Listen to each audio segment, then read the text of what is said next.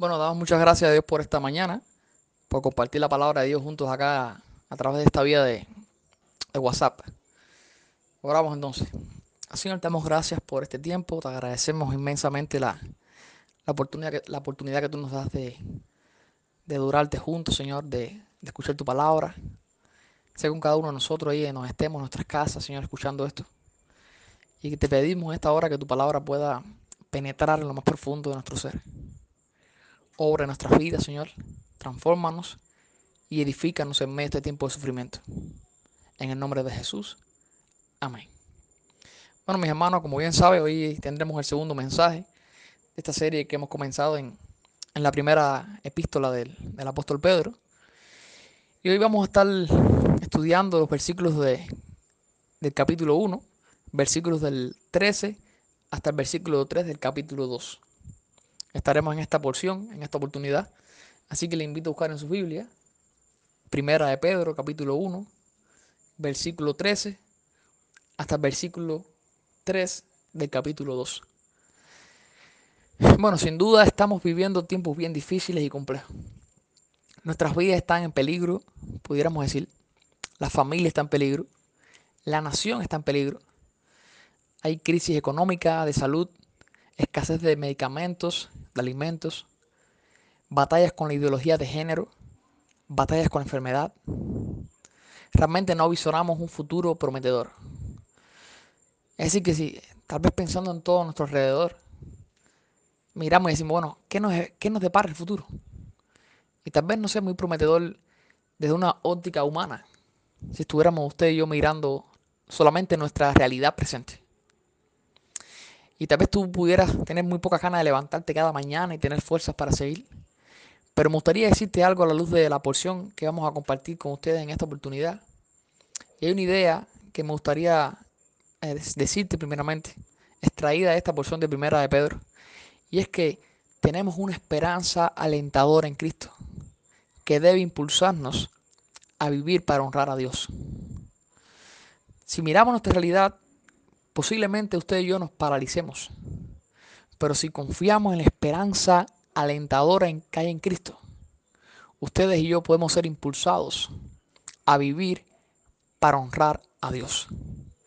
Bueno, vamos a leer el versículo 13 que dice, por tanto, ceñid los lomos de vuestro entendimiento, sed sobrios y esperad por completo en la gracia que os traerá cuando Jesucristo sea manifestado. Bueno, este versículo viene siendo como el versículo general de esta sección, en el sentido de que a partir de, o por debajo de este versículo hay una serie de, de, de, verdades, una serie de, ideas y de razones que nos deberían a nosotros motivar para cómo vivir el tiempo presente mientras esperamos la eternidad futura. Dice el versículo 13, es una exhortación, es una exhortación a la acción. Dice, ceñid los lomos de vuestro entendimiento. Bueno, ¿cómo pudiéramos ceñir los lomos si los lomos más bien, en el término que se está refiriendo aquí, es amarrarse el cinto, el cinturón? ¿Cómo ceñir los lomos de, de nuestro entendimiento? Hay otras versiones que traducen, piensen o prepárense, preparen de tal manera el pensamiento que los lleve a la acción.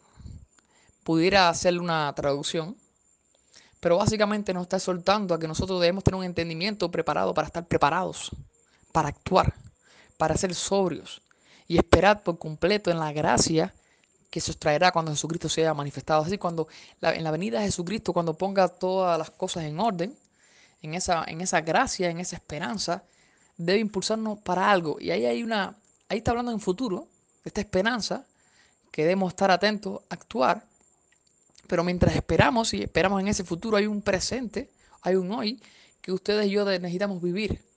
Y el vivir hoy, básicamente a la luz de este pasaje, es un vivir para honrar a Dios. Dice, o pudiéramos preguntarnos, bueno, ¿cómo vivir hoy para, para Dios? ¿Cómo vivir hoy para honrar a Dios? Y también nos pudiéramos hacer otra pregunta de, bueno, ¿por qué deberíamos hacerlo? Bueno, en este texto hay varias razones para vivir honrando a Dios mientras esperamos esta esperanza alentadora. Porque si miramos el presente, de seguro que nos paralizamos. Pero si miramos y confiamos en, en esta gracia, en esta esperanza alentadora que tenemos en Cristo, ustedes y yo sí tenemos bastantes razones para vivir, para honrar a Dios. Y la primera razón es que ser hijos obedientes de Dios nos ofrece un llamado a una vida diferente. Y es por eso que a partir del versículo 14 hasta el 16 nos explican por, por qué no deberíamos vivir como antes y cómo deberíamos vivir ahora. Dice el 14, como hijos obedientes, no os conforméis a los deseos que antes tenían estando en vuestra ignorancia.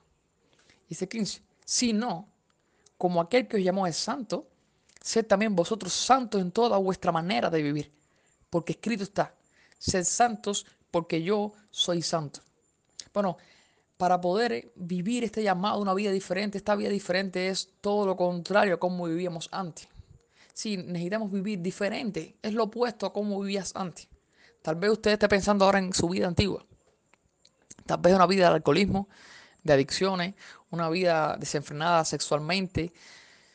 En fin, la exhortación es a no vivir como vivíamos antes. Ser hijos obedientes de Dios recibe un ofrecimiento, recibimos un ofrecimiento de un llamado a una vida totalmente diferente. Es llevar ahora un estilo de vida santo, un estilo de vida que agrada a Dios, un estilo de vida apartado para Dios. Tal vez mirando aquí el pasaje dice, sean santos porque yo soy santo en toda vuestra manera de vivir. No una sola opción, no una parte de, la, de cómo viven, sino en toda, sean santos en toda vuestra manera de vivir. Así dice el versículo 15. A veces los cristianos tenemos un dualismo y tenemos la vida secular y la vida religiosa. Y aquí lo que nos está exhortando el apóstol Pedro es a medida que estamos viviendo en el tiempo presente, en medio de las pruebas, en medio del sufrimiento, necesitamos levantar la cabeza y mirar a la eternidad y vivir el tiempo presente de una manera que honre y agrade a Dios, una manera santa en toda vuestra manera de vivir, en cada área de la vida, donde quiera que estemos. Bueno, ahora estamos, casi todos estamos en las casas, estamos en cuarentena. Pero cuando salgamos de aquí nos espera la vida real, en el trabajo, en la escuela, en la calle, donde quiera que estemos. Necesitamos llevar un estilo de vida que honre a Dios y que sea santo. Tal vez la palabra santo nos llame la atención un poco porque estemos pensando en la religión yoruba, con los yabó, con sus vestiduras blancas y sus rituales y sus collares. Y nada tiene que ver con eso. Más bien tiene que ver con una vida, una vida, como bien decía, que claro que tiene implicaciones en cómo nos vestimos, en cómo hablamos, en cómo eh, llevamos nuestra vida sexual. Todo tiene que ver cómo agradamos a Dios. Es totalmente opuesto a antes, sino que es una vida nueva ahora. Es un estilo de vida diferente. Así que esa es una de las ventajas cuando uno llega al Señor. Se da cuenta que ha recibido una vida, un llamado a una vida diferente. Saben, eh, la mayoría de las religiones, yo diría que conozco y que he estudiado un poco, siguen, eh, tú puedes ser igual. Por ejemplo, tú puedes ser espiritista, tú puedes practicar la, religión yoruba y vas a seguir igual. Vas a seguir tomando, si eres alcohólico, vas a seguir bebiendo, vas a seguir fumando, vas a seguir... No te afecta en nada. De hecho, la religión es una religión para satisfacer a las personas mismas. Es como un consumismo religioso, porque es que pides al santo para que te abra los caminos y, y todo tributo ahí, lo que tú tienes que ofrecer, lo que tienes que pagar con dinero, pero tu vida sigue intacta. No te demandan nada, no hay una exigencia en tu vida. Sin embargo, el cristianismo no es así. Cuando uno llega a Cristo, radicalmente le aparece una oferta, hay un llamado a una vida diferente. No seguimos viviendo igual. Por ejemplo, este pasaje donde aquí el apóstol Pedro dice, porque escrito está en el verso 16, sed santos porque yo soy santo. Pudiéramos ir a Levítico al Antiguo Testamento y en medio de esta exhortación, esta cita, pudiera aparecer, en, de hecho aparecen varios versos de Levítico. Aparece en el capítulo 11, versículo del 44 al 45, aparece en el capítulo 19, versículo 2, también aparece en el capítulo 20. En fin, esta es una sección que está en medio de lo que tiene que ver con los animales puros e impuros, los animales que se pueden comer y los que no se pueden comer. Está una sección que tiene que ver con la justicia, está una, y con la injusticia, está una sesión cómo lidiar con las personas, está una sesión cómo, cómo llevar la, una, cómo lidiar o cómo no vivir con las inmoralidades sexuales. Por ejemplo, cuando el pueblo de Dios, Israel, recibió este mensaje de Levítico por boca de Moisés, o por, por mensaje de Dios a través de Moisés, habían, Dios les había dicho a ellos, ustedes tienen que vivir diferente a cómo vivían los egipcios. Recuerda, Dios lo había sacado de Egipto. Pero antes llevarlo a la tierra prometida, habían recibido este mensaje y, y la le dijo Dios, también tienen que vivir diferente a la tierra de los cananeos, a donde ustedes van a ir a habitar. Porque vivir santo y ser santo porque Dios es santo es básicamente marcar una diferencia en cómo, en cómo vivimos porque, porque a quién le pertenecemos. Porque a quién somos. Nuestro Dios es santo. No es como el dicho popular por ahí que dice que haz lo que yo digo y no lo que yo hago. No. Nuestro Dios es un Dios santo. Que dice en Levítico, ser santos porque yo soy santo. Pero también dice Apocalipsis 4, 5, 4, 8 dice, y los cuatro seres vivientes tenían cada uno seis alas. Y alrededor y por detrás y por dentro estaban llenos de ojos. Y no cesaban día y noche de decir, miren lo que decían. Santo, santo, santo es el Señor Dios Todopoderoso el que era, el que es y el que ha de venir. ¡Wow! Nos encontramos una declaración de la santidad de Dios, que Dios no es como ningún otro Dios, tanto en el Antiguo Testamento al principio como al final. La Biblia entera declara, Oseas lo declara, Isaías lo declara, toda la escritura declara la santidad de Dios. No hay un Dios como el nuestro. Y ese mismo Dios, si hemos sido sus hijos, si somos sus hijos, Él nos ha ofrecido un llamado a una vida diferente. Mi hermano, la primera razón para vivir este tiempo que nos queda aquí en el presente mientras esperamos la eternidad gloriosa en Jesucristo es una vida diferente. Dale gracias a Dios por eso. Dale gracias a Dios porque Dios no solamente te salvó y te dejó como estabas. Él te ha llamado a marcar una diferencia. Él te ha llamado a vivir diferente. En todo. En todo nuestro ser. La segunda razón. La segunda razón en este pasaje y es que ser rescatados del juicio de Dios nos libera para vivir diferente. Dice el versículo 17. Y si invocáis por Padre aquel que sin excepción de personas juzga la obra de cada uno, conducidos con temor todo el tiempo de vuestra peregrinación, sabiendo que fuiste rescatados de vuestra vana manera de vivir, la cual recibiste de vuestros padres, no con cosas corruptibles como oro o plata, sino con la sangre preciosa de Cristo, como de un cordero sin mancha y sin contaminación. ¿Sabe de cuándo? Dice el verso 20. Ya destinado desde antes de la fundación del mundo, pero manifestado en los poteros tiempos por amor de vosotros, y mediante el cual creéis en Dios, quien le resucitó de los muertos y le ha dado gloria, para que vuestra fe y esperanza sean en Dios. Mis hermanos, haber sido rescatados del juicio de Dios ese Dios que juzga a cada uno según sus obras.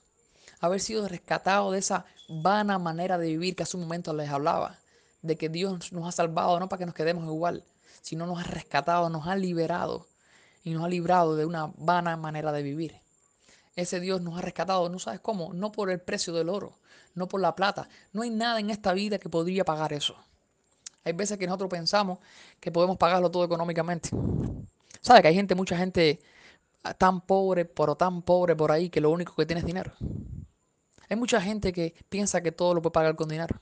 ¿Saben? El poder tiene una vida diferente. El poder tiene una esperanza, una salvación. No se paga con dinero. No hay nada en este mundo, ni, ni el valor de nada en este mundo que pueda pagar eso. Solamente fuimos rescatados. Ahí la palabra en el versículo 18 dice, sabiendo que fuiste rescatados. Esa palabra también pudiera ser, fuimos redimidos. Fuimos liberados por un precio. Fuimos, y solamente no fue el precio del oro, sino que fue el precio de la sangre preciosa de Jesús, su sacrificio por nosotros en la cruz, su muerte y su resurrección. Él pagó nuestro lugar. Es por eso que tú y yo fuimos rescatados, porque alguien tuvo que pagar ese precio. Y lo pagó Jesús por ti y por mí. Entonces, cuando el saber y la razón de, de, uno hace cuenta que uno fue rescatado del juicio de Dios, eso ahora nos ha dado la posibilidad de ser libre, nos ha liberado. ¿Sabes para qué? Para vivir diferente. Usted no es el mismo porque el Señor lo ha hecho libre.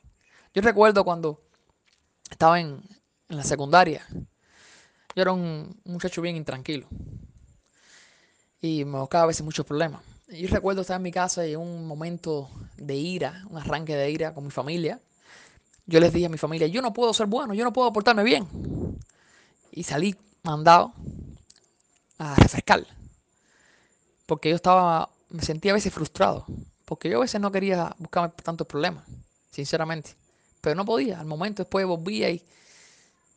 Pero yo no había dicho algo, aun cuando dije en mala forma, yo no había dicho sin saberlo algo tan verdadero como eso. Y es verdad que yo mismo no podía salvarme. Yo mismo no podía eh, tener una vida diferente. De hecho, aquí el término fuimos, fuiste rescatados. Está en pasivo, en el idioma original. Lo que significa es que no es que tú te rescatas, sino es que alguien te rescató. Y ese que alguien que nos rescató, ¿sabes quién es? Es Jesucristo, es ese cordero perfecto, inmolado desde antes de la fundación del mundo, ofrecido por ti por mí. Muy interesante lo que hemos visto hasta aquí. Son ideas que parece que el apóstol Pedro está trayendo del libro de Levíticos, de la ley, y lo está poniendo aquí en este pasaje para exhortarnos a cómo vivir nosotros hoy como hijos de Dios. Habla acerca del ser santo en toda nuestra manera de vivir, cómo nos conducimos, marcando una diferencia por ser pueblo de Dios, por ser hijos de Dios, hijos obedientes de Dios. Y aquí ofrece ahora y trae la imagen del Cordero, porque la manera en que el pueblo de Israel recibía el perdón de sus pecados era a través de un sacrificio, a través de un Cordero que ofrecían, un Cordero que no tuviera ningún rasguño, ni una pierna quebrada, un Cordero perfecto, sin embargo, el cordero que ustedes y yo, como cristianos hoy, hemos sido liberados de la ira de Dios, del juicio de Dios, no ha sido un cordero de un animal, sino ha sido el cordero perfecto Jesucristo. Como dijo Juan, he aquí el cordero de Dios que quita el pecado del mundo. Hermano, glorifica a Dios por eso, porque alguien ha pagado el precio que tú no podías pagar para que puedas vivir la vida que tú no podías vivir. La tercera razón, hay en, este pasaje que nos permite a nosotros vivir honrando a Dios mientras esperamos esta esperanza eh, alentadora, es que haber recibido una nueva vida nos capacita para vivir para Dios. Una nos capacita para vivir diferente. Dice el versículo 22. Habiendo purificado vuestras almas por la obediencia a la verdad mediante el Espíritu, para el amor fraternal no fingido. Amaos unos a otros entrañablemente de corazón puro, siendo renacidos no de simiente corruptible, sino de incorruptible, por la palabra de Dios que vive y permanece para siempre. Porque toda carne es como hierba, y toda la gloria del hombre es como flor de la hierba. La hierba se seca y la flor se cae, mas la palabra del Señor permanece para siempre. Y esta es la palabra que por el Evangelio os ha sido anunciada desechando pues toda malicia, todo engaño, hipocresía, envidias y todas las detracciones. Desead como niños recién nacidos la leche espiritual no adulterada, para que por ella crezcáis para salvación. Si es que habéis gustado de la bondad, de la benignidad del Señor. Mis hermanos, hemos recibido, hemos sido renacidos, hemos nacido de nuevo. ¿Sabes por qué? Por medio del Evangelio, por medio de la palabra de esta palabra que dice aquí el autor, dice el apóstol Pedro, que permanece para siempre. Esta palabra que es que no se corrompe, esta palabra que no es como la flor del campo, que no es como la gloria del hombre, esta palabra que viene de Dios, que es el evangelio, que es la salvación de nuestras almas en Cristo. Esa palabra nos ha hecho a nosotros es el medio por el cual nos da una vida nueva nos hace renacer. Esto no se trata solamente de, cambiar o tener un gusto por algo o, entender algo. Hay algo espiritual que está pasando o que pasa en la vida de una persona y es que recibe una vida nueva, recibe una vida espiritual y por lo tanto entonces la persona es capacitada para vivir esa vida. usted y yo, si ha recibido el perdón, si ha sido rescatado por Jesucristo por fe, Usted ha nacido de nuevo, tiene una vida nueva, ha renacido. Y entonces ahora está capacitado y puede vivir esa vida. ¿Sabes? Porque la palabra, esta palabra de Dios, obra para darnos salvación y crecer en ella. Es por eso que el versículo 2 dice, del capítulo 2, desear como niños recién nacidos la leche espiritual no alterada. Mira la imagen que pone, la leche, un niño recién nacido hay una vida. Dice en el verso 23, siendo renacidos no es simiente corruptible, sino incorruptible por la palabra de Dios, ¿no? Dice aquí el verso 2 del capítulo 2, de ser como niños recién nacidos, vuelve a enfatizar esta idea. Hemos nacido de nuevo, tenemos una nueva vida. Y eso lo produce la palabra de Dios. Eso lo produce la exposición al Evangelio y creer por fe en Jesucristo. Recibimos esa vida. Pero no solamente que la recibimos por medio de la palabra, sino que aún crecemos en esta vida por medio de la palabra. Dice, para que por ella crezcáis para salvación. Para que por ella crezcamos para salvación. Esa vida nueva nos permite ser purificados completamente. Esta vida nueva nos permite ser limpiados y es por eso que empieza así diciendo en el versículo 22, habiendo purificado vuestras almas. Hay como una secuencia, una idea de lo que el apóstol está hablando. Habla de la idea de Levítico, es el santos, para vivir diferente. Habla de los ofrecimientos, del sacrificio, el rescate del sacrificio del cordero para ser perdonado si hemos fallado. Y habla de la purificación como resultado de ese perdón. hermano, tenemos ahora una vida nueva. Hay una vida nueva en usted. Hay una vida espiritual en usted. Tal vez estabas muerto en tus delitos y pecados, pero por medio de la palabra y del Evangelio, por fe, hemos creído y hemos recibido una vida nueva. Y esa vida nueva nos ha purificado completamente, que nos capacita para entonces ustedes y yo poder vivir para agradar a Dios, vivir ese tiempo que nos espera honrando a Dios. Aquí hay varias implicaciones. Desechando toda malicia, todo engaño, hipocresía, envidias, las detracciones, dice el versículo también 22, para el amor fraternal no fingidos, amados unos a otros, de corazón puro. Hay unas cuantas implicaciones y aplicaciones que apuntan todas al corazón. Aquí no se trata de, lo externo. Muchas veces se le ha acusado a los religiosos de enfocarse solamente en lo exterior. Pero la vida cristiana donde primero apunta es en el interior. Y desde dentro empieza a brotar y a germinar y crecer hacia afuera. Es por eso que la mayoría de los israelitas que recibieron y escucharon esta misma exhortación de vivir para Dios, de marcar una diferencia como pueblo de Dios, aún inclusive los que la escucharon por boca de Moisés, ¿sabes qué? Ellos no lo alcanzaron, pues su obediencia se enfocaba en el exterior solamente. Sin embargo, nosotros apuntamos al corazón. Ellos solo miraron el perdón de sus pecados por un animal. Nosotros por el Cordero Perfecto, inmolado desde la eternidad. Cristo. Y ellos fueron purificados solamente por fuera, fueron limpios por fuera. Nosotros, en cambio, a través del Espíritu y su palabra, hemos sido purificados completamente. Qué maravillosa obra que Dios ha hecho en nosotros, mis hermanos. Esta gracia, esta salvación, esta esperanza que tenemos, debería motivarnos a vivir a, para Dios mientras esperamos su venida. No importa las pruebas que estén, no importa las batallas que estén lidiando. Ustedes y yo hemos recibido bastantes razones para vivir el tiempo que nos resta para honrar a Dios. ¿Sabes por qué? Porque Él vendrá. Que Dios les bendiga ricamente.